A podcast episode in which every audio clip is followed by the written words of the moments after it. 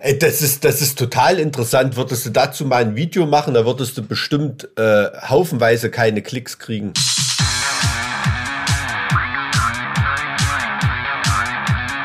Zart wie Kruppstahl. Mit Mike und Alex. Na herrlich. Schönen guten Tag. Na? Einen wunderschönen guten Tag. Ist gerade stressig bei dir? Nö, eigentlich nicht so sehr. Sind, äh, also viele, die mich stressen könnten, sind krank. Ach, Gott sei Dank.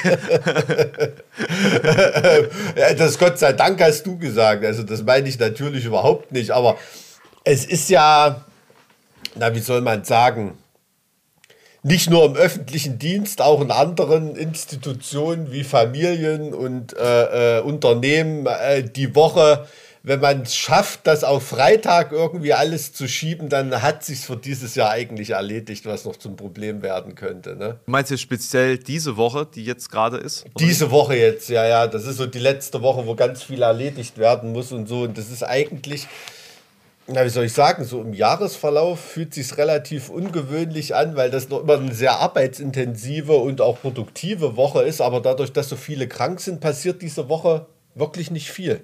Das ist echt eine Perspektive, die ich so nicht, nicht habe, möchte ich sagen. Also, es, ähm, ich meine, es sind noch zehn Tage bis Weihnachten. Ja, eben. Ja, also es sind ja noch zwei Wochen de facto. Ja, ja, natürlich, aber trotzdem, also ich, also ich habe das Gefühl, die Leute sind schon auf Jahreseinklang äh, ein, eingestellt. Also die sitzen mit ihren Bürostühlen in einer Glühweinbude in Weimar auf dem, auf dem Weihnachtsmarkt, so ungefähr. Da, warst du schon auf dem Weihnachtsmarkt? Ich war tatsächlich sogar schon auf dem Nürnberger Christkindlmarkt. Oh, echt? Äh, das, ja, das war, das war, glaube ich, irgendwie, äh, das war eher so ein Katastrophenzustand, muss ich sagen. Ach, Ja, ja. Also, ähm, man ist das ja gewohnt von so Weihnachtsmärkten wie beispielsweise in Leipzig, dass echt viele Leute da sind und man sich echt da durchschieben lässt. Und äh, auf dem Nürnberger Christkindlmarkt war es, das hatte nichts mit Schieben zu tun, das war einfach wie so ein. äh, Es war eine Verstopfung. Es ist einfach eine, eine Verstopfung durch die ganze Innenstadt Nürnbergs. ohne Lösungsmittel. Ja. Und, und äh, das hat sich halt so weit erstreckt, dass du auch die ganze Stadt vergessen konntest. Also du konntest nirgendwo essen gehen zwischen 17 und äh, äh, 21 Uhr beispielsweise, weil die Stadt so aus allen Nähten geplatzt ist. Das war beeindruckend. Das ist scheiße, ja. Also ich kann, ich, wenn ich mich richtig erinnere, ich will jetzt nichts Falsches erzählen oder so, aber ich glaube, ich bin mal mit einem Kumpel, das war ein, äh, eine Klassenfahrt auf dem Christkindlesmarkt nach Nürnberg, da sind wir mal des Marktes verwiesen worden, weil wir direkt vor der Krippe eine Schlägerei angefangen haben mit irgendwelchen Idioten. Also wir haben nicht angefangen. Es aber, wäre nicht ähm, passiert. Also jetzt wäre das nicht passiert. Grüße an meinen, an meinen Kameraden Rami an der Stelle. Es, es. Es wäre schlicht und ergreifend nicht möglich gewesen, weil du die Arme nicht hochgekriegt hast. Ach so. Du, hast- du hast gar keinen Radius äh, zum, zum Schlagen gehabt. Also so. auch, Schub, auch Schubsen wäre für, also äh, man wurde ja permanent geschubst. Also Schubsen wäre ja Oh, auch ekelhaft. Ergebnis- Nee, also da, also da kommt ja nun gar nichts Besinnliches auf. Und war es wenigstens so, ähm, Ich also zeig dir mal ein Bild. Das ist jetzt natürlich, das ist jetzt natürlich unfair für, für alle äh, Zuhörenden. Aber, ich, will, ich will jetzt keine Klischees reiten, aber hast du wenigstens einen Überblick gehabt, weil um dich rum äh, kleinere Asiaten gelaufen sind? Oder? nee, Nee. nee. Tatsächlich Okay. waren, also so wie ich das beobachtet habe, war es eigentlich nur einheimisches Publikum. Mhm. So, deswegen dachte ich, es wäre vielleicht smart, da mal hinzugehen, weil äh, das, das Überseepublikum momentan ja noch nicht so stark verbreitet ist. ja. Aber vielleicht haben jetzt alle Deutschen ihre Chance gewittert, Mhm. äh, diesen Markt zu besuchen. Ich zeig das mal. Hier, pass mal auf. Ey, Alter, das sieht ja, also, wie gesagt, also ich habe auch neulich ein, äh, ein Bild vom Weihnachtsmarkt, da war, ähm, nee, war nicht Weihnachtsmarkt, das war noch ähm, ähm, Lampion-Fest im November, war das noch kurz vorm Weihnachtsmarkt. Ich finde solche Ansammlungen in Deutschland, man weiß immer nicht, ist das Montagsdemonstration, irgendein Pogrom oder ein Weihnachtsmarkt. Das ist immer irgendwie, sind die Leute da immer gleich angezogen und gucken, haben den gleichen Gesichtsausdruck. ähm, äh, aber einen schönen Archivschrank hast du da hinter dir. Auf sowas stehe ich immer besonders. Ähm, Gell, ne? das ist cool mein. Aus. Ist da neu? Das, äh, das ist mein Schrank für Bargeldquittung. Äh, nee, nicht nur Bargeld, also für Quittung. Quittung, Quittung. Weil man muss die ja alle aufheben. Und da ist jetzt jedes Fach einfach ein einmal Quittung.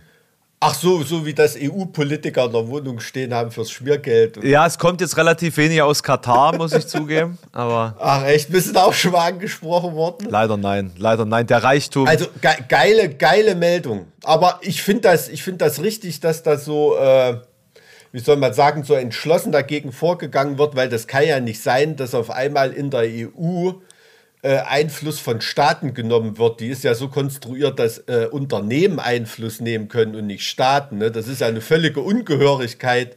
Obacht, ähm. Obacht das ist bei Katar ist das nicht, nicht so, ähm, also im Endeffekt ist das ja ein Unternehmen, weil das mhm. ja im Endeffekt einer Familie gehört. Und es geht da ja oftmals um diesen Investitionsfonds. Und der Investitionsfonds nimmt ja sozusagen Einfluss auf diese ganzen politischen äh, und wirtschaftlichen Sachen in der Welt äh, drumherum. Und äh, deswegen okay. haben, also passt schon. Mhm. Passt schon, finde ja, ich, fand ja. ich, finde ich jetzt nicht so ähm, weit hergeholt. Ne? Also wenn ich jetzt korrupter EU-Beamter ähm, wäre, ich würde das durchgehen lassen.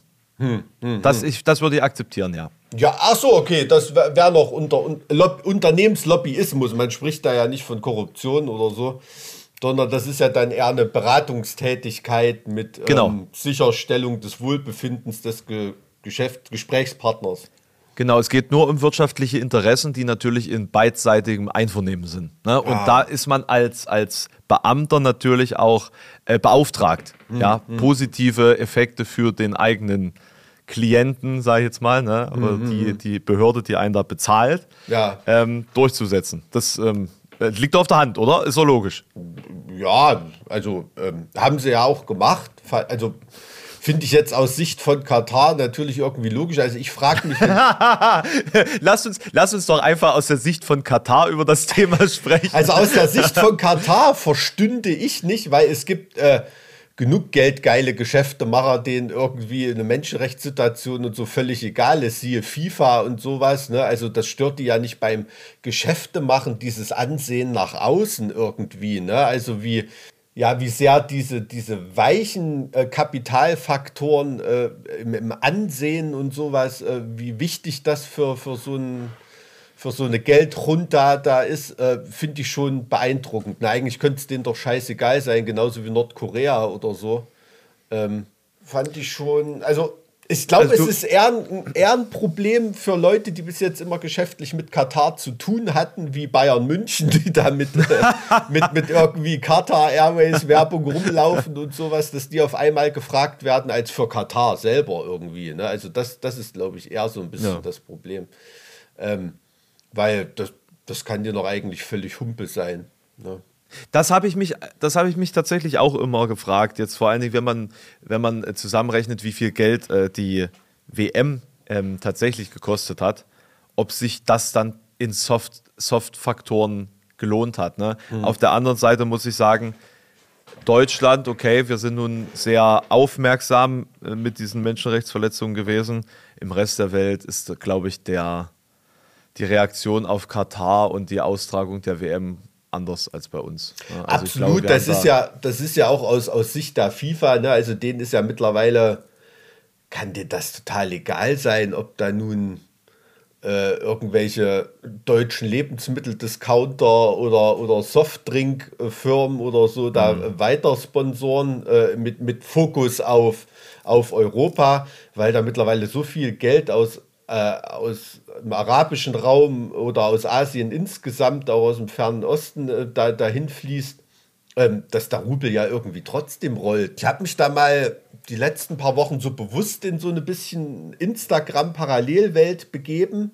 Mhm. Ähm, so diesen Glamour-Fame, der so eher aus der arabisch-russischen, asiatischen Welt irgendwo da, da, da, dahin, äh, da, dahin schwirrt. Ne? Also das sind wirklich Milliardäre, Werbeunternehmen, äh, ähm, sind dort unterwegs, die sind mittlerweile völlig losgekoppelt vom Westen, ne? außer dass die Freundin eine Gucci-Handtasche hat oder irgendwie sowas, aber die, mit solchen Gütern werden sie ja trotzdem versorgt.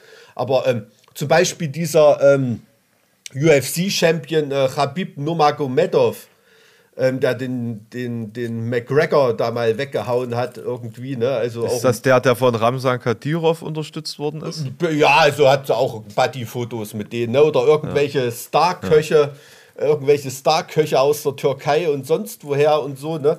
Also das sind totale Parallelwelten. Äh, und, und, hier in Europa denken alle, die Leute dort, die sitzen mit einem Kamel in einem Zelt ne? Und, und, und, und äh, ähm, wissen überhaupt nicht, was irgendwie geht oder so. Ne? Aber die äh, leben da ein Luxusleben im Konsumrausch. Ähm, mit, mit Wirtschaftswachstumsraten, von denen man hier nur träumen kann, in irgendwelchen despotischen Ländern.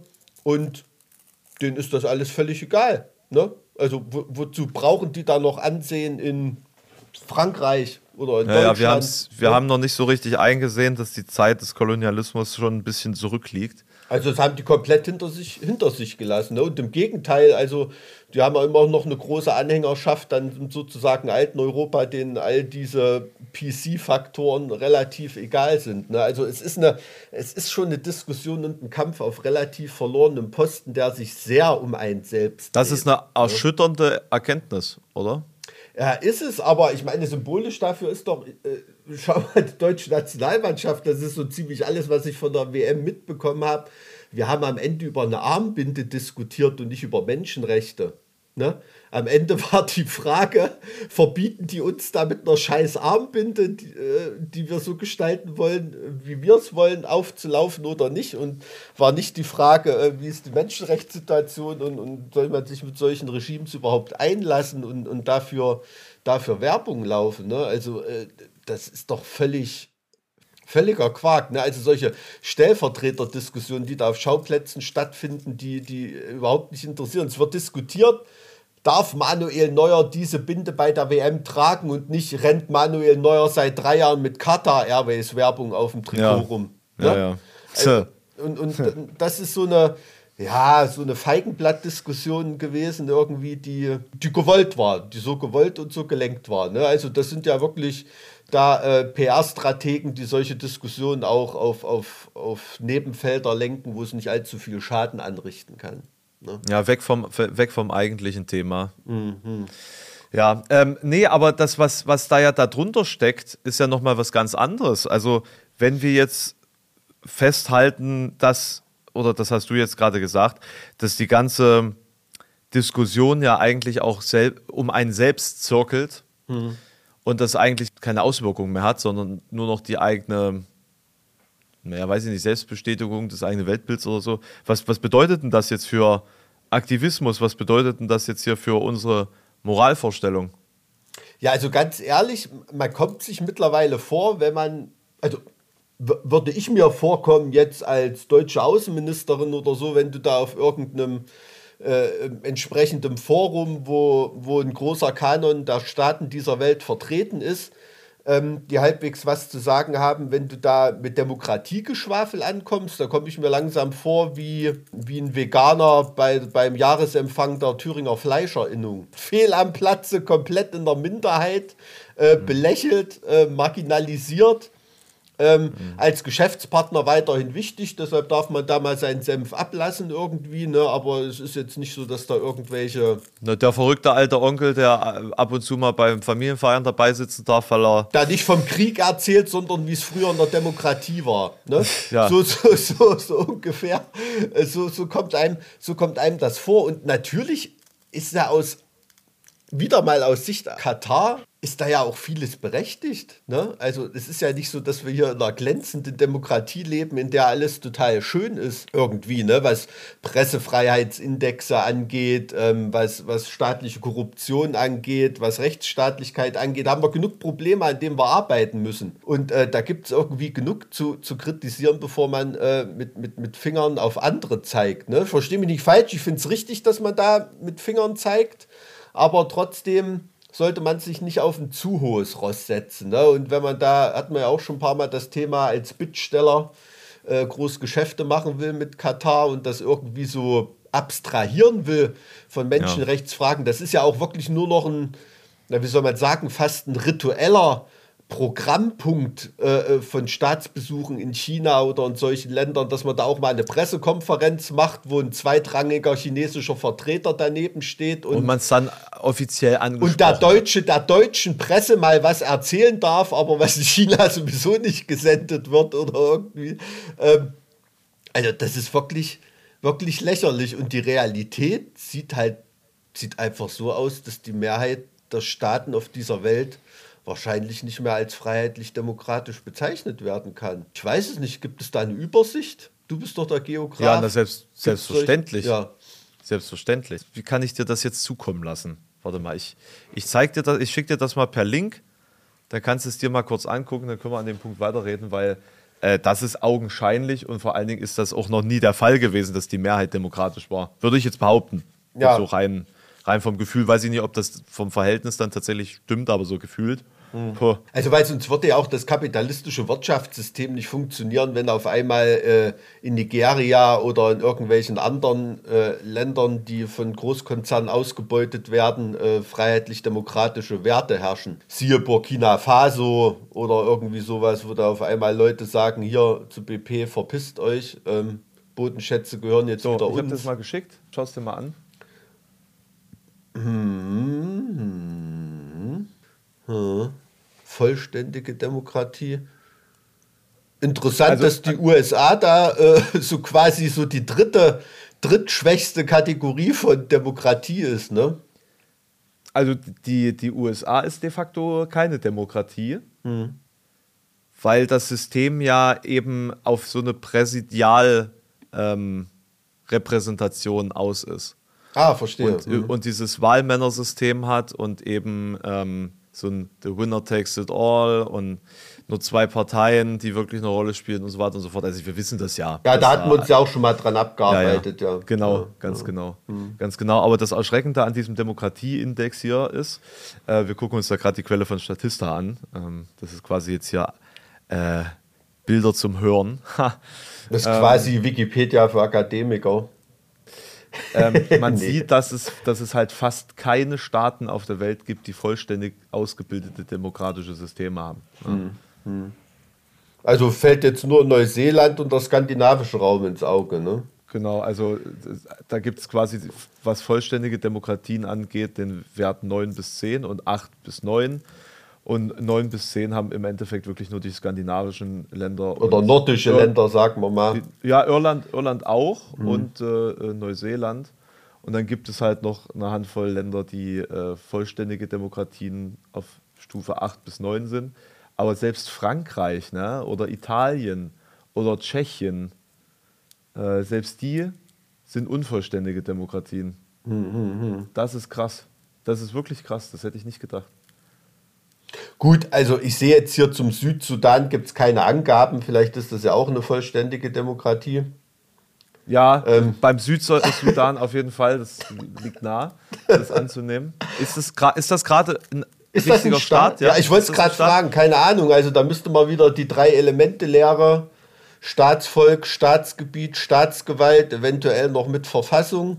Aber ich glaube, es ist jetzt offiziell ein Staat und äh, äh, weiß ich nur deswegen oder denke ich zu wissen, weil mhm. sich die zentralafrikanischen Staaten ja in eine EU-artige Verbindung zusammenfügen wollen. Hast du davon schon gehört? Nee. Die Zentralafrikanische Union ist das, glaube ich.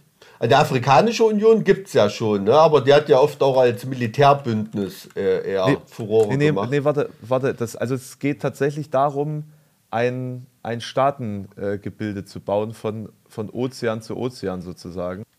Vom Atlantik zum Indischen Ozean dann genau, sozusagen. Genau, genau richtig. Mhm. Nee, da habe ich noch nicht von gehört. Und das ist wirklich völlig äh, außerhalb äh, einer, einer, westlichen Hegemonialmacht. Was da dahinter steht, ja. kann ich dir so nicht sagen.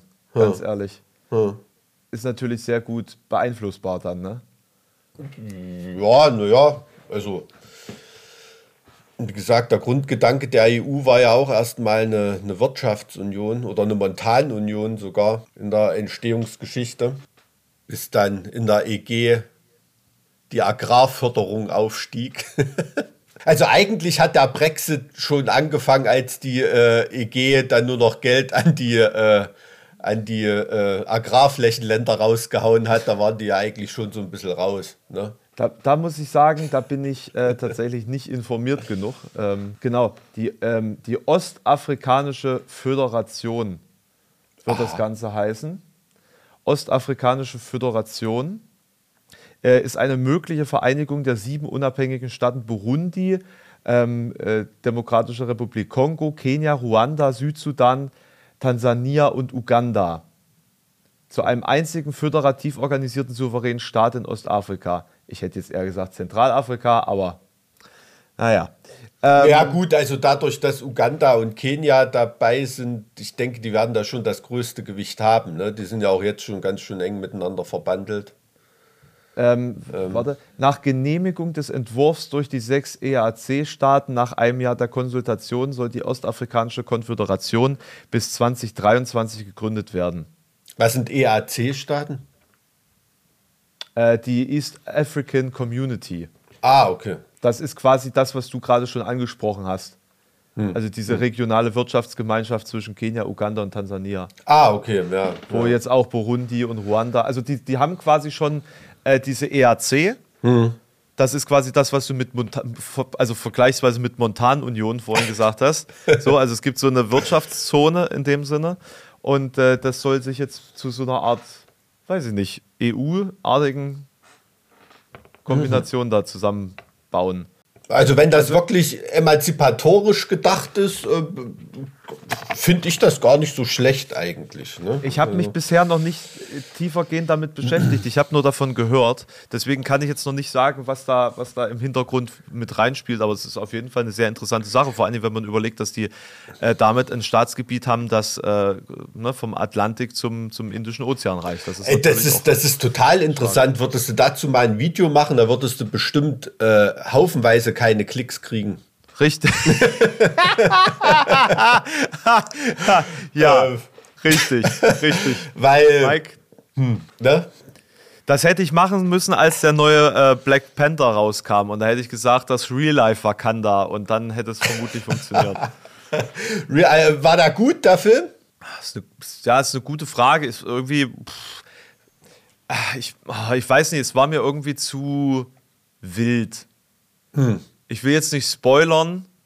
Ähm, Aber ich würde äh, was mir gerne noch angucken, weil ich fand so, ist das eine, eine Comic-Vorlage oder irgendwas? Ich habe da null Ahnung davon. Keine, ich auch. Ich habe auch. Ich weiß es Ahnung. nicht, aber ich fand jetzt die, die Grundidee, die Story so äh, damals immer sehr, sehr geil. Ne? Also ja, jetzt kommt, jetzt kommt der Punkt. Ich kenne den ersten Film nicht. Ach so. Ich, Okay. Ja, ich, ich bin quasi so in diese Geschichte reingeworfen worden mhm. und plötzlich sind da irgendwelche Unter, äh, Unterseevolk mit ins Spiel gekommen. Also du hast quasi die etablierte Geschichte nicht, ja. nicht mehr gelernt, weil die war ja schon etabliert und plötzlich kam so die nächste ja, Story so, oben mhm. drauf und das war dann einfach too much. So, das, äh, deswegen bin ich da nicht so richtig eingestiegen. Ja, nee, also so dieser, dieser Grundgedanke, dass da halt mal äh, ein, ein afrikanischer Staat oder es ist ja eher eine, ein Königreich oder sowas super sophisticated ist und eben nicht irgendwie in der Kolonialzeit irgendwie mal platt gemacht wurde und ähm, trotzdem irgendwelche Herrschaftsgelüste über, überwunden hat und er im Verborgenen bleibt. Das fand ich, also fand ich philosophisch ziemlich, also ein schönes Gedankenexperiment. Nee, das, das gibt es ja. aber tatsächlich auch schon seit, weiß ich nicht, seit den 70ern. Bestimmt. Das, das, als, ja. als Comic, Comic-Vorlage. Also das ah, okay. weiß ich, ob jetzt der, der aktuelle irgendwie auf auf einer realen Comic-Vorlage. Ganz ehrlich, ich bin einfach kein Comic-Dude. Ne? Also das ist eine Welt, die, die ich nie betreten habe. Nee, na, doch, also, ja, ich sag mal, ich bin eher so der lustige Taschenbuch-Typ, vielleicht noch genau, Asterix und Obelix und ein bisschen Batman, aber das war's dann schon. Und Mosaik natürlich. Da, das sehe ich ganz genauso. Vielleicht liegt das auch an unserer ostdeutschen Herkunft, dass wir da irgendwie durch sowas geprägt sind. Hm, ja, hm. keine Ahnung. Aber ähm, also was, was ich tatsächlich, ich habe gerade noch mal so drüber nachgedacht, was ich tatsächlich an Comics gelesen habe, früher waren diese, diese Grusel-Comics, so mit solchen, solchen Gruselgeschichten. Tales ich from the Crypt mäßig. So. Ich finde Grusel ist so ein schönes Wort, das hat so was altbackenes, es hat irgendwie fast was mm. heimliches. Weißt du, was ich ja. meine? Ja. Also das ist so dieses, ich finde das viel viel geiler als Horror oder so. Also Grusel. ich finde das, find das irgendwie super. Ja, comicmäßig, habe ich noch vergessen, Calvin und Hobbes habe ich auch immer gelesen, aber muss ich jetzt nicht, weil ich jetzt einen Real-Life äh, Calvin zu Hause habe. Wirklich. Also es ist als ob dieses Kind aus dem Comic rausgesprungen ist und äh, jetzt, also Wahnsinn. Wahnsinn. Bin immer nur am Kopf schütteln. Äh, positiv, aber naja. Ich, ich kenne ich kenn das nicht, deswegen kann ich jetzt leider. Ach so, nein, das sagen. ist so ein, so ein kleiner Junge, der in ganz vielen Fantasiewelten lebt und komplett äh, so, na, wie soll man sagen, ein begabterer Bart Simpson, so ist das. äh, das ist erstrebenswert. Ist erstrebenswert. Ja, ja, ja na, das ist halt irgendwie das Ding. Also, ähm, ganz im Ernst, so, so, so, so Figuren wie, wie Calvin von Calvin und Hobbes und äh, äh Wednesday, äh, Netflix wird ja jetzt auch total abgefeiert, ähm, sind total populär, solche Figuren, ne? aber wenn mein Kind mal im Kindergarten einen Galgen baut oder sowas irgendwie, dann ist auf einmal... Okay, das ist aber auch schon wieder ein bisschen krass, oder? ja, ach, äh, nee, nee, da hat halt auf einer Ritterburg sowas gesehen, ne? Oder ein Pranger oder irgendwie sowas. Ja. Und wenn halt Kinder dann, dann mal mit sowas ankommen, dann ist im wirklichen Leben auf einmal, hö, obwohl, äh, keine Ahnung, die wahrscheinlich randnekrophile Wednesday Adams, ne? Die wird total abgefeiert dafür. So das, in, das, als Kunstfigur. Was halt irgendwie schon wieder ein bisschen frustrierend ist, ist der Umstand, dass Menschen, die ja actually so rumlaufen und sich für solche Sachen hm. interessieren, hm halt nach wie vor von der Mainstream-Kultur immer äh, ja, unterdrückt werden. Ja. Dann gibt es mal wieder so einen Hype, dann ist der, dieser Gothic-Schick wieder cool mhm. und alle, die, die vorher irgendwie standardmäßig rumgelaufen sind und sich für gar nichts interessiert haben, was irgendwie ein bisschen Flavor hatte, äh, fahren da jetzt, fahren dann darauf komplett ab und ähm, ähm, generieren Hypes und so weiter und so fort und dann ist das wieder vorbei und dann äh, ist man wieder ausgestoßen. Also es ist so, mhm ja, die, die Mainstream-Kultur nimmt sich, was sie gerade irgendwie in einem Hype verarbeiten kann, kaut das durch und spuckt es wieder aus. Und das ist irgendwie. Spuckt's wenn man da, wenn man so, aus und zurückbleiben ein paar Figuren auf dem Wave Gothic-Treffen in Leipzig. Das hast du sehr schön zusammengefasst. Das hast du sehr schön zusammengefasst, weil ja. das ist es im Endeffekt. Und ja. jetzt bin ich alt genug, dass ich einen so einen Zyklus auch schon mal miterlebt habe. genau. So.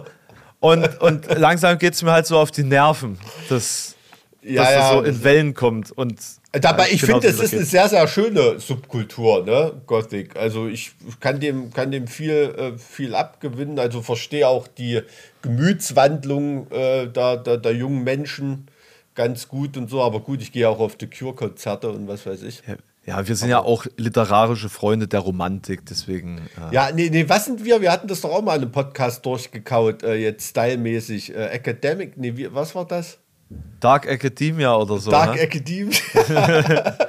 Aber das ist, was ich meine. Darauf fußt das, also da, dazu gehört das ja zu dieser Form von, von Stilen. Ne? Also, ja.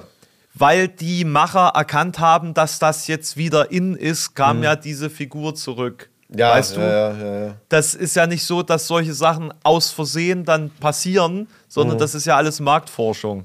Ja, ab, halt absolut. Halt also ich meine, das, das, ja klar, ich meine, du musst dir ja nur mal dein Klientel angucken von der Altersklasse her und äh, wer schaut denn den ganzen Tag Netflix, ne? Also zumindest von den Jugendlichen, das sind ja oft auch welche, die jetzt draußen nicht unbedingt Freunde haben oder sich verstanden fühlen oder so, ne? Und da ist natürlich so eine Figur eine Identifikations- und Projektionsfläche par excellence. Ne? Die Frage also. ist, ob es mittlerweile nicht so ist, dass, die, dass Menschen so sehr vereinzelt sind und auch äh, so Mainstream-Kultur, also oder, oder ich sag mal Subkulturen ähm, gar nicht mehr so bedeutsam sind, dass es mittlerweile viel mehr gibt, die Sympathien für Weirdos entwickeln können, sage ich jetzt mal ganz ungewichtet, mhm. das Wort Weirdo. Also für Leute, die nicht, die nicht reinpassen in solche ja, ja, Systeme. Ich, ja, natürlich. Es ist auch, ähm, das, aber das ist ja natürlich gerade der Hype, der Clou, ähm, dass jemanden zu verkaufen, dass es cool ist, ein Weirdo zu sein. Ne? Und ähm, dass man Subkulturen nicht mehr zusammenführt und ein Zusammengehörigkeitsgefühl gibt, äh, mhm. äh, wie, wie mit einem Fanziehen oder einer Gemeinschaft oder irgendwas. Es reicht ja, wenn die alle einen einzelnen Internetzugang haben und sich ihre Utensilien und so weiter bestellen. Ne? Das kommerziell auszuschlachten, eine Subkultur, dazu ist es vielleicht sogar noch mehr von Vorteil, Leute zu vereinzeln, ne? weil sich da Leute keine Infrastruktur oder Konsumgüter der Subkultur irgendwie scheren können. Ne?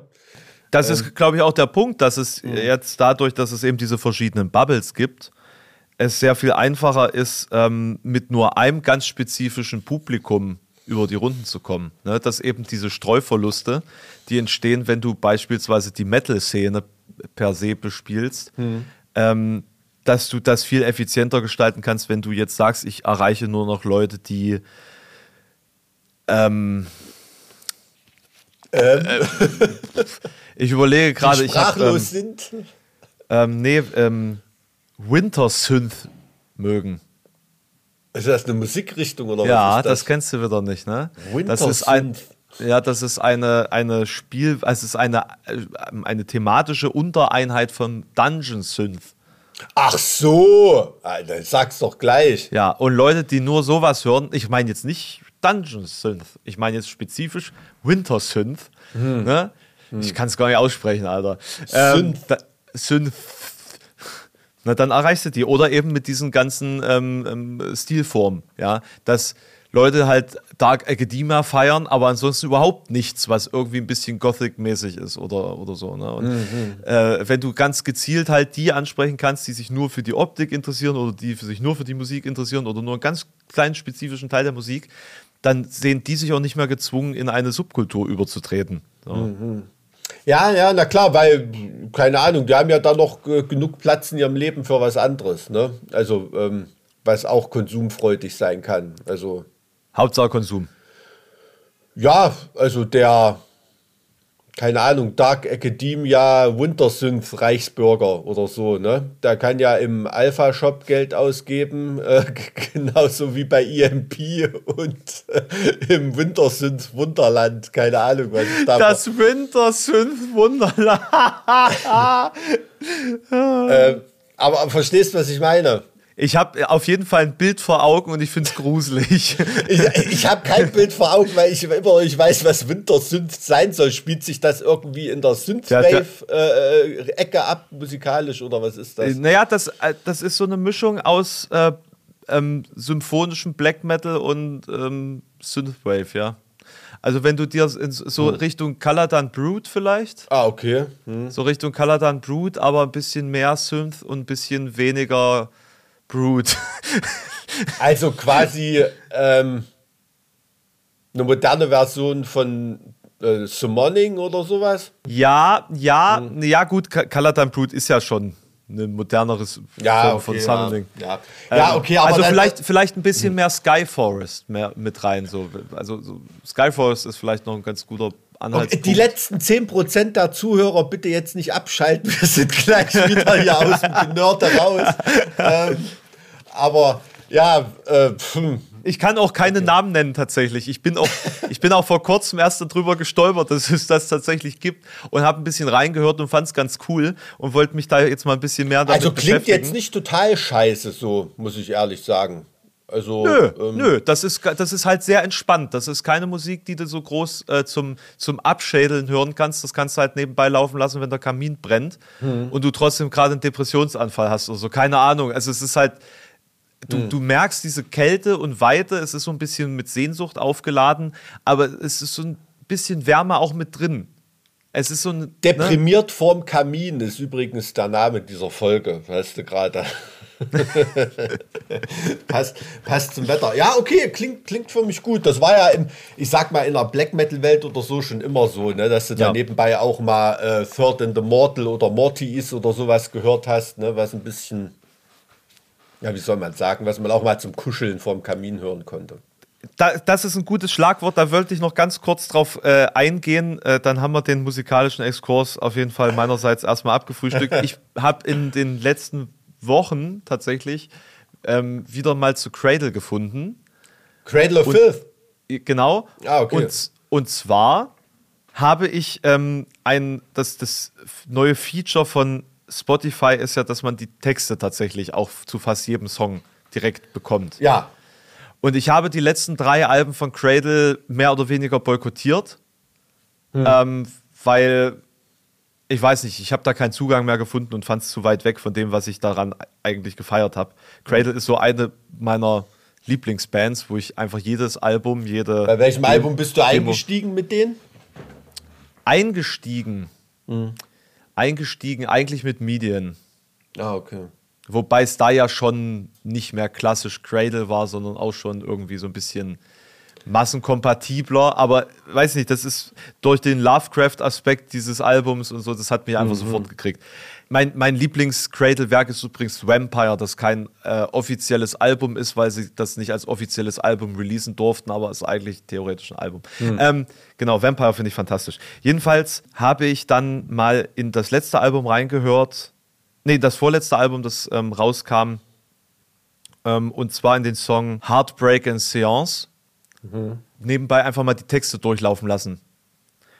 Und ich finde den Text von Heartbreak in Seance so stark, dass ich einfach mit einem Schnipsen wieder bei, bei Danny war. Es war wirklich so dieses wieder mhm. zu bemerken, ach guck mal, ja stimmt, du hast ja ganz vergessen, dass die Genialität von Cradle in den Texten steckt. Also ich wollte gerade sagen, ne, also ja, erzähl ruhig. Sorry. Das ist, das ist das, warum ich überhaupt zu Cradle gekommen bin. Mhm. Ich hatte am Anfang immer so ein bisschen Problem mit dem Gesang, ne?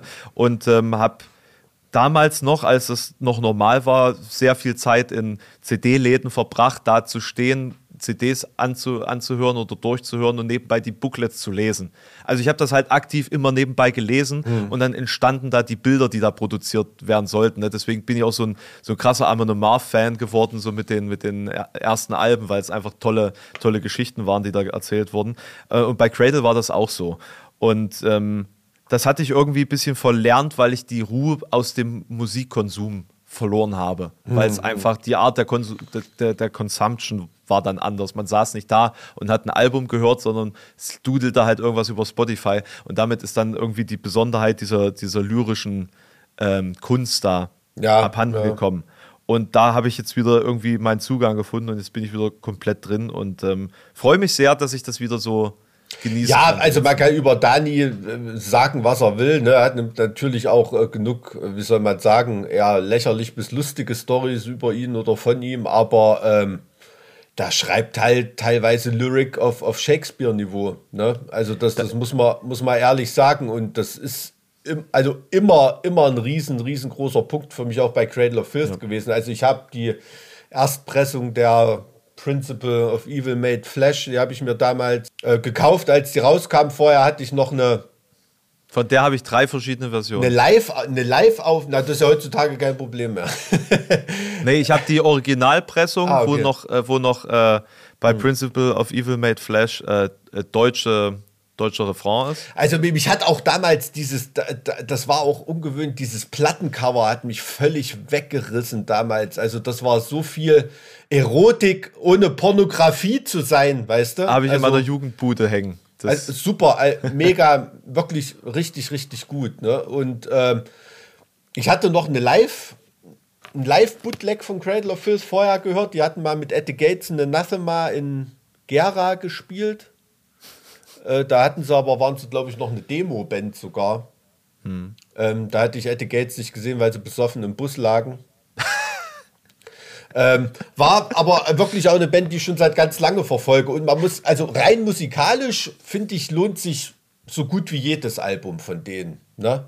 Also auch Danis Vorliebe für alte, obskure deutsche Thrash-Metal-Bands und sowas. Da gibt es ja auch Songs, die man da mal reinhören kann. Also gibt es eigentlich von jedem was zu entdecken bei der, bei der Band. Ich finde auch, denen wird immer sehr, sehr viel Unrecht getan, dass das so ein bisschen immer mit, mit spitzen Fingern angefasst wird in der Metal-Szene, vor allem in der Black Metal-Szene natürlich, ne? Aber ey, was soll's. Äh, die haben wir jetzt übrigens, äh, waren wir, die waren auch in Mexiko auf dem Festival, auf dem wir waren. Wir waren mit äh, einigen von Cradle of Filth sogar im Flugzeug zusammengeflogen von Frankfurt aus, ja. Na, erzähl mal, das ist doch der, das ist ein perfekter Übergang jetzt. äh, war schön. Also ich bin so mit ein bisschen kratzenden Hals losgeflogen dort fünf Tage schön Sonne, ähm, super auskuriert, kam ohne Scheiß. War durch die Passkontrolle in Frankfurt durch, hat mir mein Hals wieder wehgetan. Also das war jetzt so wirklich nur so vom, vom Erkältungsmarathon mit, mit Kindergartenviren war das wirklich nur so eine ganz kurze Auszeit. Aber war super cool. Wir hatten viel Zeit, haben noch so Pyramiden und Tempel besucht. Ähm, war, Fand ich, war ich sehr neidisch. War ich sehr neidisch. Äh, war, war, war wirklich cool. Natürlich auch diese geballte Ladung an, an, an Bands, ne? wenn man da immer so aufeinander hängt. Das macht eigentlich auch Spaß. Ne? Trifft Doro am Flughafen und mit Peter Tedgren mal wieder abhängen. Ist auch schon lange her, dass wir mal zusammen auf Tour waren. War super cool. Das Festival selber auch Spaß gemacht, aber war natürlich vom Organisationsgrad her. Hm, ja, unser mittlerweile gemeinsamen Kanonenfieberfreund muss ich mal interviewen, wie es für die gelaufen ist. Die hatte ich jetzt im Nachhinein noch, noch gar nicht wieder gesprochen. Aber die Hinreise klang jetzt nicht so ganz äh, glatt. Ähm, okay. Er hat nur mal okay. gefragt, wie lief es bei euch, aber da hat er nur gesagt, sind über Helsinki und Madrid nach Mexiko geflogen. Ähm, das klang schon nach Rückenschrott für mich. Also ich habe tatsächlich nur Positives gehört, aber ich glaube, die sind auch noch jung genug, dass da Party, okay, ja, natürlich. Die Party die, den obersten Aspekt hat. Ne? Ich habe den jetzt letztens noch mal gesehen, als er, als er äh, mit Wag gerade auf Tour ist. Ah, okay. Hm. Na, genau, gut, dann, dann, dann, dann, dann freut mich das ja, weil ich hatte so ein bisschen na, wie soll ich sagen, ich habe kurz dran gedacht, weil wenn dann schon auf den Hauptbühnen oder so so relativ organisatorisches Chaos war, wie das dann für die in Anführungsstrichen ähm, auf den kleineren Bühnen da gelaufen ist, aber vielleicht war es ja, ähm, ja auch besser. Aber war natürlich ein fettes Line-up insgesamt. Aber ne? gib, gib, doch mal, gib doch mal so ein so einen kleinen Einblick hinter die Kulissen von so einem Festival in Mexiko. Ich meine, wir kennen das jetzt hier in Deutschland, wie das so ist, aber wie, wie, wie läuft denn das ab? Du kannst vielleicht mal irgendwie so ein bisschen also. Das, das bei dem Festival rein organisatorisch, weil ich gerade so über den Organisationsgrad, also es gibt einen Festivalbericht auf Metal Injection, hm. kann man mal was lesen, da wird es ist ganz gut beschrieben, auch aus Bandsicht und so. Also die Trivium-Jungs, die da nach uns gespielt hatten, äh, direkt nach uns, die hatten erhebliche technische Probleme. Ne? Irgendwie, also wir haben uns da noch so halbwegs durchmanövriert, weil wir relativ autark waren. Aber die krasse, tödliche Mischung bei diesem Festival war, dass im Vorfeld organisatorisch alles tipptopp war. Ne? Also wirklich innerhalb von ein paar Stunden Antwort auf E-Mails in, in, im perfekten Englisch und äh, alles äh, alles eingefordert, alle Infos, alles abgesegnet, alles abgenickt und so weiter. Und man kommt dorthin hm. und der Stage Manager, der kennt gerade so deinen Bandnamen. Ne? Und ansonsten natürlich von irgendwelchen technischen Angaben gar nichts.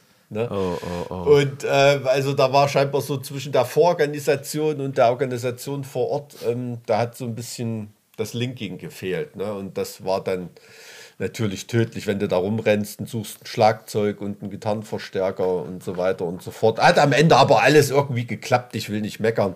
Scheiß drauf. Ähm, ja, also das ist so die, du hast, fliegst zwölf Stunden dahin, wirst da 60 Minuten spielen. Ne, natürlich verbindest du das noch mit einem Haufen anderen Zeug, damit das nicht zu ja. viel sinnlos rausgepulvertes CO2 ist.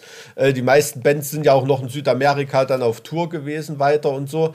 Ähm, hast aber wirklich für diese 60 Minuten und schaltest von diesem ich sitze auf dem Flughafen, muss warten, ich sitze im Flugzeug, muss warten, äh, gerate mhm. in irgendwelche französischen Arthouse-Filme, die mich einen Scheißdreck interessieren und, und was weiß ich. Ne? Auf dem Flug dann quasi? Auf dem Flug, ja, ja. Und also in, in diese komplette Wartestellung auf einmal in totalen Stress, weil irgendwas nicht hinhaut. Und das Krasse ist, du sitzt da rum, wartest, hast Langeweile und weißt genau, es wird Stress kommen. Ne? Aber du kannst diesen Stress nicht vorziehen oder abbauen, weil du noch nicht weißt, was dich stressen wird. Und da kommt dir dann Peter Tedgren schon mit einer Mine entgegen und sagt, Alter, ich baue ja heute das Tram selber auf, weil ja keiner was auf die Kette kriegt. Ne? Da steht halt halt fucking Peter Tedgren da und baut für Payne selber das Tram auf. Ne? Ähm, für seinen Sohn, glaube ich. Äh, da... Pff weißt du Bescheid. Und dann stehst du halt auf der Bühne, es haut irgendwie hin, es kommt irgendwas aus den Lautsprechern oder so und dann siehst du da die Mexikaner und die drehen völlig frei und entschädigen dich für alles wieder. Ne? Und dann hast du es auch alles wieder vergessen. Dann dreht der Hormonhaushalt ja, in Glück. Da geht es halt genau, da geht es halt nur um das, was am Ende dann, dann rum, Ja, ja, genau, und dann, ne? hast es dann, dann hast du es dann schon wieder vergessen, wie so eine Mutter, die ihr Kind im Arm hält. Ne? Obwohl es eine schwere Geburt war. Also ist, äh, ja, also so ist das eigentlich immer bei irgendwelchen Festivals, auf die man hinfliegt, wenn man da nicht mit einem LKW und einem Nightliner mit seiner festen Produktion irgendwo aufschlägt und nichts schief gehen kann. Ne? Ja, aber, aber mal äh, abseits der Bühne. Wie, wie, wie muss man sich das vorstellen? Also ich bin da bin ja wirklich unbeleckt, was das angeht. Ich bin ja aus Europa noch nicht rausgekommen. Ja, ist Mexiko natürlich jetzt nicht ein Land, wo du da in jeder Ecke alleine rumschwänzeln solltest in deinen Sandalen mit Strümpfen und äh, äh, deutschen Shorts, ne? Ist, ist, ist klar. Also da gibt es schon auch ein paar gefährliche Ecken. Seid ihr da jetzt quasi nur als Gruppe unterwegs gewesen? Ähm, ähm Hattet ihr da quasi wie so eine Art Reisegruppe oder wie? Ja, also ich sag mal, wenn du dir jetzt Mexico City überrufst und äh, da zu dem Museum willst vom Hotel oder irgendwas, das ist ja alles überhaupt kein Problem. Ne? Aber da so in manche Landesteile zu reisen, davon wird schon, schon sehr, sehr eindringlich abgeraten. Ne? Und da holt dich auch kein diplomatischer Dienst mehr raus. das so. ist nämlich der ne? Punkt. Ich habe also. nämlich auch gesehen, dass es da für, für Mexiko halt in manchen Bereichen einfach Reisewarnung gibt. Ne? Und das mhm. ist ja schon, schon ein bisschen ein Zeichen. Ne? Ja, ja, ja, ja, aber es fühlt sich man hat ja da auch schon so ein bisschen Erfahrung. Also ich bin da auch jemand, der vorher immer sehr, sehr skeptisch ist bei sowas und die Seite vom Auswärtigen Amt zum jeweiligen Land dann natürlich fast auswendig kennt. Ne? Aber meistens hat sich vor Ort nie so schlimm angefühlt, wie es irgendwie dargestellt wird. Ne? Aber es ist natürlich klar, es müssen die Gefahrenlagen ja immer so dargestellt werden, wie sie sich mal im schlimmsten Fall ereignet haben. Ne? Also wenn es dann im Endeffekt ein bisschen harmloser erscheint. Aber ist auch schon ganz oft gewesen in Brasilien und so weiter. Äh, wenn ich da mal durch irgendwelche Gegenden gelaufen bin mit Jungs, die sich auskennen, also irgendwelche New York Hardcore-Bands, die da in schlechten Gegenden aufgewachsen sind oder so, die haben dann natürlich eher ein Auge dafür, wer mal blöd einen gerade angeguckt hat oder wer ihm hinterherläuft, als äh, Mike aus dem Weimarer Land, äh, ja. der, der der Beziehung keine Ahnung von nix hat, der zwar weiß, an welche Tanke er besser nicht fährt, damit es von Faschos keine auf die Fresse gibt, aber äh, ich sag mal jetzt im Großstadtdschungel kenne ich mich natürlich nicht so besonders aus, ne? Also vielleicht bin ich da manchmal auch ein bisschen naiv und habe bisher Glück gehabt. Ja. Wir kommen schon ein bisschen aus Lummerland, habe ich das Gefühl. Ne? Und also ich würde mir das nicht zutrauen, da klarzukommen. Ja, also bin ich ganz ehrlich. In der Beziehung auf jeden Fall. Ne? Also das ist schon, ja, aber ansonsten Mexiko macht schon Spaß. Also ähm, Santa Fe Stadtteil von Mexico City. Ich weiß nicht, ob es das Santa Fe war, wo äh, Winnetou gestorben ist. ich habe keine Ahnung, aber ich konnte mich nur daran erinnert, irgendwie als Winnetou stirbt in dem einen Teil, da hört er ja die Glocken von Santa Fe läuten. Finde ich aus heutiger Sicht auch ein bisschen bedenklich, ne? dass so ein heidnischer Indianer dann die Kirchenglocken läuten hört. Äh, an seinem Tod hat er dann doch noch den Weg gefunden. Ähm, kein Wunder, dass das ZDF nicht was sendet. nee, Quatsch. Oh, Aber oh, jetzt, jetzt, jetzt, musst du, jetzt musst du wieder ein paar Tankstellen von deiner Reiseroute streichen.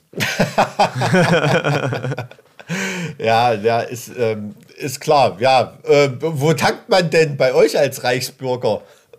In Sachsen-Anhalt, an welchen Tankstellen? Ich glaube, in Sachsen-Anhalt kannst du überall tanken. Ach so, okay. Das ist, also ich glaube, da. Ich bin ja überrascht, dass es keine Razzia in Sachsen-Anhalt gab. Bin ich ganz ehrlich, vielleicht liegt das daran, dass man sowieso schon weiß, wo alle sitzen. In der Landesregierung, ne? das, du, da, da, ehrlicherweise keine Ahnung, ne? Also da habe ich auf, auf Lokalpolitik von Sachsen-Anhalt habe ich eigentlich überhaupt kein Auge. Das mhm. äh, ist so dieser blinde Fleck, den man, den man einfach äh, für den Nahraum hat, glaube ich. Naja, na, das, das ist ja, das ist ja das Problem. Ich meine, natürlich äh, äh sitzen da ein paar Rentner in irgendwelchen äh, Bier- oder weinseligen Kreisen rum und spinnern da für sich irgendwas rum. Ne? Aber man stellt sich halt wirklich die Frage, wie jetzt das, sag ich mal, weite Mannschaftsteile von Ordnungsorganen organisiert sind ne? und was von Klientel da arbeitet und so weiter. Ich kann mir schon vorstellen, dass einige Soldaten der Bundeswehr, auch wenn die jetzt nichts mit der Reichsbürgerbewegung oder so zu tun haben, in einem Fall von einem Putsch oder so schon sich eher auf die rechte als auf die Gegendemonstrantenseite stellen, wenn wir es jetzt mal mit einem mit faschistischen Kapputsch ähm, vor über 100 Jahren vergleicht oder so. Ne? Ich, ich glaube, das kann man schlecht vergleichen. Ich Ähm, glaube, das kann man schlecht vergleichen. Schließlich ist die, ist die äh, Ausgangssituation eine ganz andere. Ne? Also du hast ja keine, keine ähm, Kriegs, Kriegsergebnisse, die ähm, revidiert werden müssen. Es gibt keine Zusammenbrüche des äh, politischen Systems in den letzten paar Monaten. so, also, es, also die Gemenge, es hat sich doch alles ein bisschen beruhigt und vor allen Dingen ist, die, ist das äh, Wohlstandsniveau einfach zu hoch. Ja, ja, gut, also man muss es, ich gebe dir recht, man muss bei dem Vergleich zu dem Ergebnis kommen, dass es da Unterschiede gibt, aber vergleichen kann man es natürlich. Nur Ja, meine stimmt. Frage ist, warum ich es vergleichen wollte, ähm, wenn du mich ausreden lässt. Fällt mir mal schwer, das weißt du.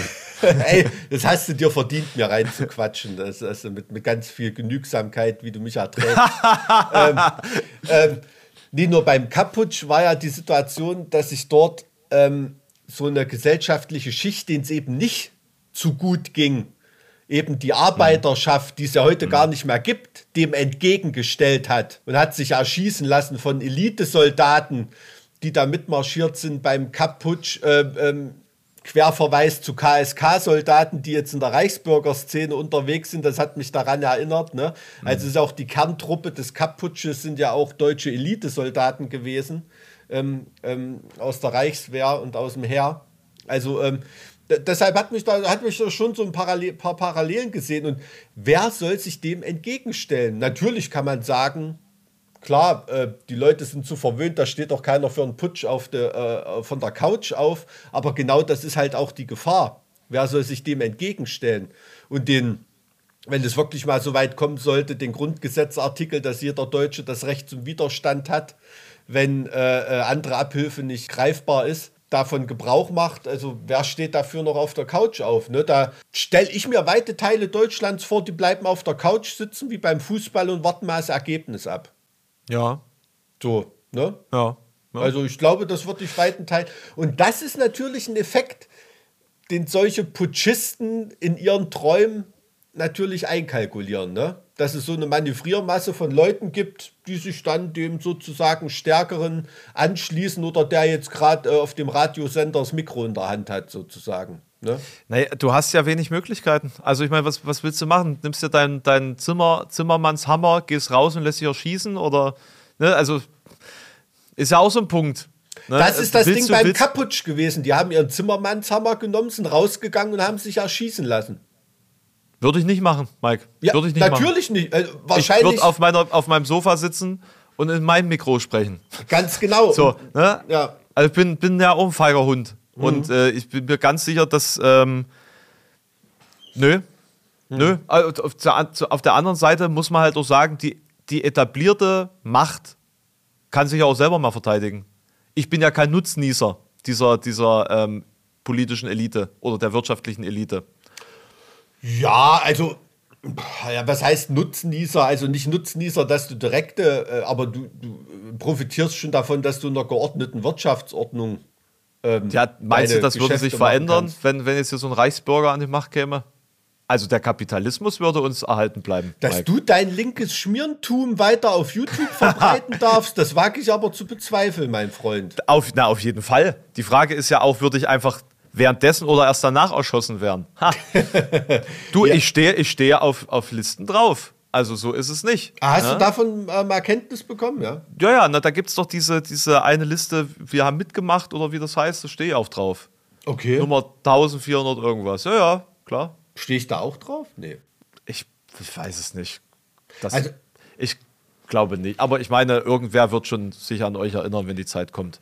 Ne? Und da wird abgerechnet. Ja, da die Frage ist abgerechnet. nur, wo man, muss man sich da irgendwo melden oder wird man dann ab, abgeholt nach der nächsten Thüringer Landtagswahl? Da wird man nach Nürnberg gebracht und auf den verdammten Weihnachtsmarkt gestellt, bis man tot ist. Ich gucke gerade auf die Uhr, wir haben leider noch keine Stunde voll, sonst wäre das ein schönes Schlusswort it's a gewesen. rap, it's a rap. Auf jeden Fall. Nee, aber äh, nee, es ist natürlich klar, aber also ich fand das, also ich habe da wirklich so Phasen durchlebt, ne, bei dieser Meldung. Äh, Mit dieser äh, Reichsbürger-Razzia da, ich meine, die haben da ja auch ganz schöne Spinner und Schwachmaten verhaftet oder so, aber wenn man da mal so ein bisschen näher drüber nachdenkt, ist dann einiges schon auch ganz schön schaurig. Ne? Also, dass die so hunderte Verpflichtungserklärungen da finden von Leuten, die da eingeweiht wurden und sich aber verpflichtet haben, darüber zu schweigen, sonst werden sie zum Tode verurteilt. Ist das Deutsch, Alter, oder? Ist Mega. das Deutsch? Mega deutsch. Könnten Sie mal bitte eine Verschwiegenheitserklärung für Ihren Hochverratsversuch unterschreiben? das ist Ja, na, das ist, das, das ist so richtig, na, wie soll Auf man welche- sagen, Studentenverbindungsmäßig Satisfaktion, Ehre ist nur durch Freitod herstellbar wieder. Ne? Ja, Äh, Mandatory. Suicide, äh, geiler Slayer-Song. Absoluter Wahnsinn, ne? aber, ähm, aber das schließt natürlich nicht aus, dass trotzdem, wenn es keinen landesweiten Effekt hat, aber äh, dass da trotzdem wegen solcher Vollidioten ein paar Leute zu Schaden kommen. Das ist natürlich die. Du siehst ja, was euer Hallenser Attentäter da, was der alleine schon vor Huling macht. Ne? unfassbar. Und dieser. Also auf, auf Hochverrat, äh, ne? Mhm. die auf dem Grundgesetz der Bundesrepublik Deutschland beruhende verfassungsgemäße Ordnung zu ändern, wird mit lebenslanger Freiheitsstrafe oder mit Freiheitsstrafe nicht unter zehn Jahren bestraft. Mhm. Na, also Hochverrat, Para, Paragraph 81 StGB, Hochverrat gegen den Bund. Ne? Natürlich, und da stand bei den entsprechenden Reichsgesetzen natürlich die Todesstrafe statt lebenslanger Haft. Ne? Ist ja in den USA und in anderen Ländern, denke ich, auch noch so, die die Todesstrafe haben, in Japan und so. Das sind natürlich Verbrechen gegen den Staat, klar, aber es ist, also ich finde es halt absoluter Wahnsinn und da sieht man auch, was auch die Wende so ein bisschen angerichtet hat teilweise, also wie da Sachen gemanagt wurden. Ne? Also ich meine, der Typ sitzt da auf seinem Schloss in Thüringen äh, plant so, so einen Scheiß vor sich hin und dafür musste dann wahrscheinlich nach der Wende ein Kindergarten, der da zu DDR-Zeiten in dem Schloss war oder irgendwas äh, weichen, damit der seine Latifundien da zurückbekommt. Ach, der ist auch noch entschädigt worden. Beziehungsweise der hat das zurückbekommen. Ja, meinst du, der hat in der DDR in dem Schloss dort gewohnt oder was, als von und zu? Ich dachte, der hat das einfach gekauft von irgendwelchen Spendengeldern seiner. seiner Ich also, ich, da, also mir wäre so gewesen, als ob ich vor einem halben Jahr einen Beitrag über Reichsbürger, die Schlösser kaufen, gesehen habe. Okay. Und ich erinnere mich daran, dass ich den Berg, den ich jetzt wieder in, also diesen Hügel, den ich jetzt in den Nachrichten äh, Mhm. wieder gesehen habe, dass ich den auch in diesem Beitrag gesehen habe. Das ist jetzt nur, habe ich nicht Kann sein, kann sein. Aber ich glaube, ich das nicht. ist. Ich habe da jetzt nur wirklich völlig klischeemäßig drauf losgedacht, ne, äh, weil das so schön ins Bild passen würde. Aber so, so ist es ja teilweise, teilweise wirklich. Ne? Also Ja. hier finden ja rechte Versammlungen und irgendwelche Kameradschaftsabende und so in Immobilien statt, die die rechtmäßigen westdeutschen Besitzer im Zuge des Einigungsvertrages rückübereignet bekommen haben. Ne? Und stattdessen sind dort soziale Einrichtungen, die da mal drin waren, rausgeflogen. Gibt es genug Beispiele dafür.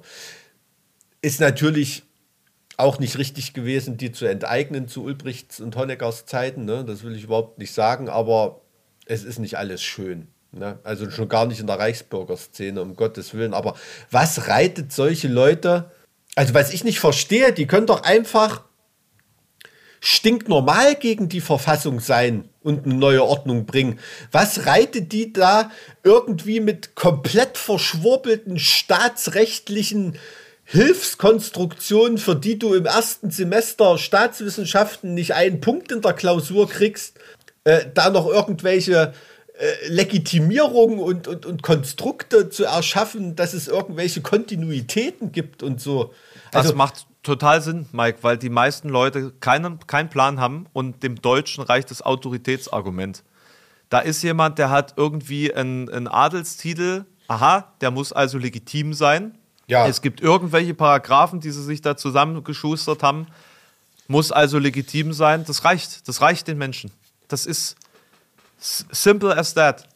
ja, Du brauchst aber, einfach nur ein, ein, ein, ein herbeigedichtetes Argument und selbst wenn es überhaupt nicht stimmt, bis es widerlegt worden ist, haben es die meisten ja schon gehört. Aber also ich denke, dieser konservative Ansatz, der macht sich dadurch selbst zum Rohrkrepierer. Den Leuten ist das doch scheißegal, ob da irgendeine staatsrechtliche Legitimation oder Kontinuität besteht. Würdest du manchen Leuten kommen mit The New Dawn, weißt du? Nicht das zweite oder dritte Reich ersteht auf, sondern das ist jetzt das vierte Reich, weißt du? So, ich, ich glaube, da so traurig wie es ist, aber da würden sie noch mehr Leute mitnehmen, als wenn sie irgendwas von 1871 schwurbeln. Und ähm, da, da, hat doch, da hat doch von den breiten Massen gar keiner mehr irgendeinen Bezug dazu. Also wenn es jetzt um Legitimation geht und nicht um reine Machtausübung, weißt du, was ich meine? Aber ich glaube, für das Vierte Reich müsstest du halt wirklich Hardcore-Neonazi sein und für äh, wir holen das Kaiserreich einfach zurück, kannst halt einfach auch ein verträumter, krass konservativer sein, der enttäuscht ist von der Demokratie. Also du musst nie unbedingt halt hart. Ja, aber sind die, meisten, sind die meisten Teile von, von, von Leuten, die sich für sowas interessieren können, verträumt, also wie so, kaiserliche ja, du, die, die oder, Leute, oder die, sind das eher so rechtsoffene? Die, die Leute wollen sich das, also das sind halt Traditionalisten, sage ich jetzt mal. Äh, also wie weit CSU musst du sein, dass du den Kaiser zurückhaben willst? Ah, nee, Moment, den Kaiser nicht, aber König Ludwig, sag ich mhm, mal. Ne? Mhm. Also die, da ist die Grenze ja sehr, sehr fließend. Und die würden sich ja auch nicht als Nazis bezeichnen, obwohl bei einigen der Ansichten, die die äh, in der CD, CSU haben, äh, würde ich schon sagen, pff, also für mich zählt das schon dazu. Also was ja, ich äh, als Journalist gemacht hätte, ich hätte als allererstes mal gefragt, was sagen denn die Hohenzollern dazu, dass hier irgend so ein hergelaufener Etagenadel sich auf einmal als Chef von einem auferstandenen Deutschen Reich aufspielen will. Da haben ja die Hohenzollern auch noch ein Wörtchen mitzureden. Die haben gerade zu viel zu tun, ihr Zeug zurückzuklagen. ja. Also, äh, hm. also wie gesagt, äh, ich will das nicht so ganz ins Lächerliche ziehen. Also ich sag mal jetzt so ein Offizier vom Kommando Spezialkräfte oder so, das ist schon nicht ein totaler Dulli, ne? Den holst du nicht mit einer Polizeistreife ab zu Hause. Ne? Also, ähm, Mike, soll ich ehrlich sein? Mhm. Ich glaube, das war nicht der gefährlichste rechtsterroristische Aktionsring, der in Deutschland existiert. Weiß ich nicht. Und ich, und ich kann mir beim besten Willen nicht vorstellen, dass es da nicht noch viel mehr da draußen gibt, hm. die viel besser organisiert und viel besser im Verborgenen sind und die eine tatsächliche Gefahr darstellen. Äh, was bei denen, keine Ahnung, klang ja jetzt eher lächerlich. So. Aber ich glaube, da gibt es wirklich ernsthafte äh, ja, also ich denke, Persönlichkeiten. Ich denke auch, die größte Gefahr sind diese, diese Schnittstellen in der existierenden Verwaltung, ne? von Sympathisanten, Mitwissern, Machenlassern, Wegguckern äh, und so weiter, wie man es ja auch äh, nachweislich beim NSU hatte. Ne? Mhm. Und ähm, auch Beate Zschäpe ähm, ist ja auch ein offenes Geheimnis, dass die teilweise in Untersuchungshaft und im Gefängnis wie eine Königin behandelt wird. Ne? So nach dem Motto, wir wissen, bist ja eigentlich eine gute. Ne? Und wir machen das ja auch nur, wenn wir unsere Familie ernähren müssen. Muss ich dich jetzt mhm. mal einschließen hier. So nach dem Motto, ne? das ist schon traurig. Und das meine ich halt. Bleiben diese Leute auf der Couch sitzen oder sagen die, jawohl, endlich. Die Frage Jetzt ist können halt, wir mal auf die richtige Seite schreiten. Was, was würde passieren, wenn tatsächlich jemand daherkäme, der einen so gesellschaftlichen Einfluss hätte und so eine Strahlkraft, hm. der sich auf eine solche Seite stellt, dass er tatsächlich Menschen für sich vereinnahmen könnte. Ja? So wie sich das Bernd Höcke einbildet, zum Beispiel. Ja, hm. Beispiel, ja, beispielsweise. Aber wenn, also wenn es wirklich eine solche Strahlkraft hätte, so gesamtgesellschaftlich gesehen, ich hm. weiß nicht, ob das in Deutschland überhaupt geht, ob wir da diese Mentalität haben. Ich, ich habe so die Hoffnung, dass dem nicht so ist. Dass wir die Mentalität haben, einem charismatischen Führer hinterher zu rennen. Also, das ist mir in der deutschen Geschichte nicht. Ich, ich meine, ich meine aktuell so. Ich habe aktuell nicht das Gefühl, dass es, dass es so ist. Hm. Ja, was, ja, also. Na, was, also kannst du dir vorstellen, dass Precht jetzt zum Diktator wird? Nachdem er sich jetzt von, von der Gesamtgesellschaft so unterdrückt gefühlt hat, von den Medien und so, dass er jetzt einfach in den nächsten Jahren sagt: Pass auf, ich mache jetzt hier einfach komplett, ich will marschieren jetzt durch die Institution. Es hängt stark von seiner Frisur ab. also er hat jetzt, also das so, er, hat einfach, er hat einfach nicht den Habitus dazu. Hat er nicht. Ne? Ähm, Klar, aber ich gebe dir natürlich recht, dass, dass Leute mit Tatendrang ihr Leben für einen Führer und ähm, da auf der Straße stehen und, und äh, da gebe ich dir recht, die Stimmung ist nicht. Es ist, glaube ich, wie du schon sagtest, eher so dieses auf der Couch sitzen und mal gucken, was kommt und ich passe mich ein und will ja auch nur irgendwie so über die Runden kommen und äh, mhm. äh, eher so dieser Effekt könnte so jemandem verhelfen. Ne? Deswegen ist das, was du meintest mit mhm. den institutionellen, also den Schläfer im System, Das ist, glaube ich, viel gefährlicher und viel also relevanter Ja. für die, Ja. das Kippen der, der politischen Gemengelage in Deutschland. Das, das, das, meine ich. Also, das ist ein, und, und wie gesagt, also gerade so Mannschaftsdienst, gerade äh, in der Bundeswehr und so weiter, seitdem das eine Berufsarmee ist, ich will da niemandem zu nahe treten, ich kenne ganz viele sehr, sehr coole Soldaten, aber da rennen halt auch Leute rum. Hä. Naja, wenn du für dein Land sterben willst, da hast du ja schon erstmal eine Prädisposition Hm, zu Patriotismus. Ne? Also es ist ja schon. Also ich kenne auch sehr coole Soldaten und äh, ich kenne auch konservative Soldaten, die ich absolut äh, für absolut gerade halte. Das will ich ja auch nicht verteufeln, um Gottes Willen. Kon Konservative sind fürs politische Spektrum genauso wichtig, wenn sie Demokraten sind und nicht solche Schönwetterdemokraten wie Friedrich Merz oder so. ne? Das ist halt das Also, Ding. Der, der, der Begriff Konservatismus ist halt auch so. Du hast halt Neurechte, die sich als konservativ bezeichnen, dabei sind es halt einfach Extremisten. Ja. So, und, und das macht halt auch den, den, den, den Konservatismus kaputt. So, was, das führt halt zu immer krasserer Aufspaltung zwischen den politischen Lagern. Und ich finde, einen gewissen Konservatismus finde ich auch in Ordnung. Und ich bin an einigen Stellen auch konservativ und, und äh, äh, spreche das ja auch an und, und habe auch so Punkte, wo, wo ich da sicherlich auch streitbar bin ähm, gegenüber äh, eher linken Positionen. Und wiederum habe ich dann eher linke Positionen, wo ich vom konservativen Lager Ja. eher angegriffen werde. Aber das ist, das ist ja nur vernünftig irgendwie, dass man den Blick offen hält. Das ist ja okay, klar, aber äh, ich sag mal jetzt in unserem politischen Spektrum bedeutet ja eigentlich Konservatismus, jetzt sagen wir mal in der gesunden CDU- und FDP-Form, eigentlich genau das Gegenteil von Konservatismus. Das bedeutet ja eigentlich, deren Konservatismus bedeutet, äh, uns ist nichts zu dumm, um Geld zu verdienen. Ne? Also es wird ja gerade in Situationen, in denen man an Grundfesten und Überzeugungen festhalten sollte, wird ja davon abgewichen, um weiter so verfahren zu können. Es wird der Konservatismus nicht auf die Prinzipien gelegt, sondern auf das Ergebnis. Das soll erhalten werden Ja, ist ein und gutes- nicht der Weg Punkt. dahin. Ja. Und das ist das, was mich aufregt. Das ist nach meiner Definition kein Konservatismus. Ein Konservatismus ist für mich, ähm, ich gewähre Redefreiheit, Meinungsfreiheit, egal was passiert äh, und wer was sagt, solange es die Demokra Demokratie nicht schädigt. Ne? Oder ich fahre halt mal nicht zu einer Fußball-WM, auch wenn es bedeutet, dass ich damit kein Geld verdiene und keine Einschaltquoten habe. Das wäre konservativ. Ne? Das wäre konservativ, an Menschenrechten festzuhalten. Ähm, ähm, und eine Fußball-WM zu boykottieren, ne? Und nicht konservativ, ey, es haben doch immer Fußball, ge Fußball gemocht und äh, die Firmen, der deutsche Mittelstand denkt mal an die Arbeitsplätze und bla bla bla und dafür verraten wir unsere Ideale. Das ist nicht konservativ, tut mir leid. Das hast du gut zusammengefasst und ich finde, das ist ein gutes Schlusswort, das wir so stehen lassen können. Ja, schön, habe ich heute mal das letzte Wort. Heute mal. Gönn ich dir aber auch, hä? Danke, Mensch, tschüss. Mensch. tschüss. Jetzt hatte ich doch das letzte Wort. Das habe ich dir ja auch gelassen, weil du immer, du sagst immer Tschüss zuletzt. Das ist dir noch nicht aufgefallen. Nein. Okay, das ist aber auch schon wieder ein bisschen krass, oder?